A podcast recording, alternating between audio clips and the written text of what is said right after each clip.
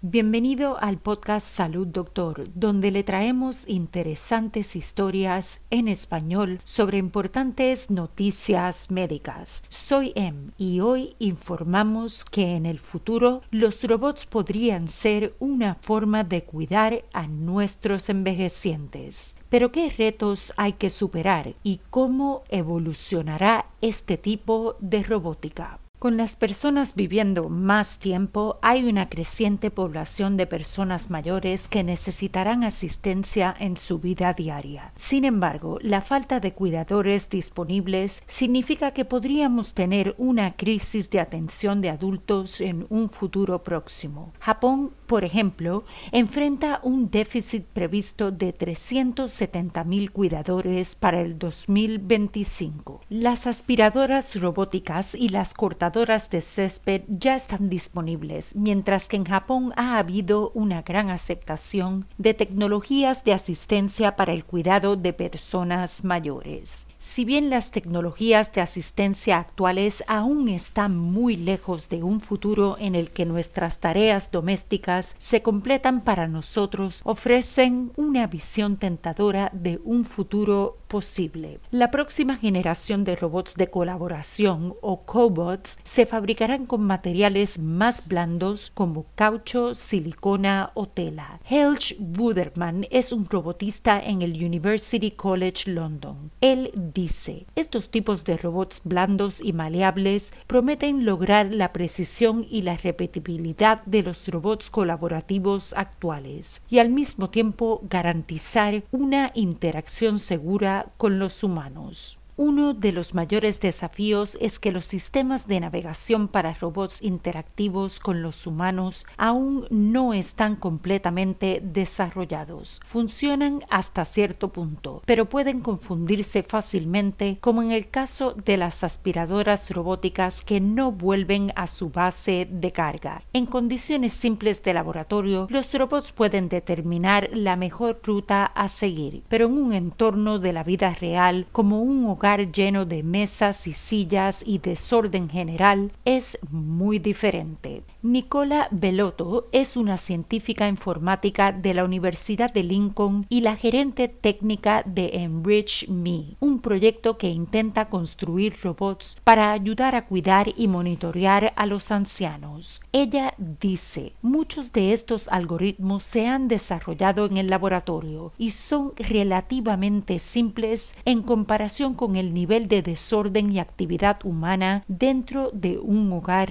real. Los robots luchan con los cambios de superficie y con las escaleras. En 2017 en Washington, un robot de seguridad se ahogó después de caer en la fuente de una oficina. Operar de forma segura en presencia de niños y animales también puede ser un desafío, como se demostró en 2016 cuando un robot de seguridad atropelló a un niño pequeño en un centro comercial en Silicon Valley. Además está la cuestión de si queremos que nuestros cuidadores robóticos se vean demasiado humanos. En cambio, al igual que las aspiradoras robóticas en nuestros hogares, los robots podrían estar diseñados estéticamente para su función. Diane Cook es codirectora del Laboratorio de Inteligencia Artificial en la Universidad Estatal de Washington. Ella dice, un robot solo es útil si la persona a la que cuida lo acepta. En algunos casos, un robot no humanoide puede ser exactamente lo que se necesita.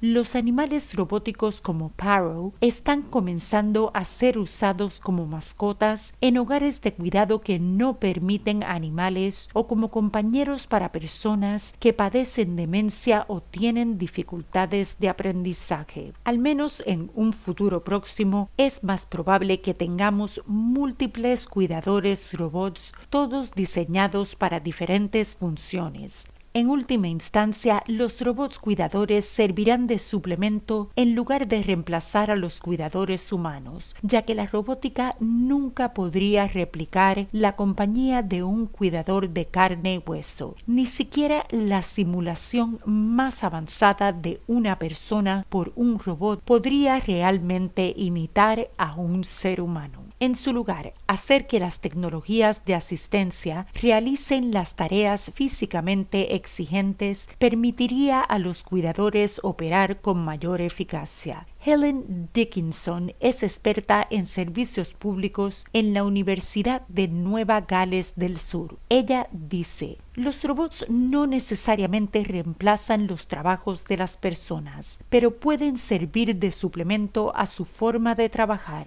No se trata solo de que se encarguen de la mayoría de los trabajos físicos, aunque ciertamente hay interés en que los robots realicen tareas que requieren paciencia y repetición donde las personas se agotan y la fatiga por compasión puede ser un factor. Es muy posible que algún día tengamos tecnologías de asistencia en el hogar, pero los sistemas más avanzados no se desarrollarán todavía o como se representan en la ficción. En cambio, nuestros hogares podrían convertirse en nuestros cuidadores y las unidades robóticas convertirse en una extensión del hogar. Así, un levantamiento de robots podría simplemente reducirse a ellos negarse a lavar los platos. Para preguntas y comentarios sobre historias y sugerencias de temas para el podcast, envíenos un mensaje a hola@salud.doctor. Nos encantaría oír sobre usted. Para emergencias médicas, consulte con su doctor de inmediato. Recuerde, no somos doctores, somos podcasters. Le brindamos interesantes noticias médicas en español. Hasta mañana y salud, doctor.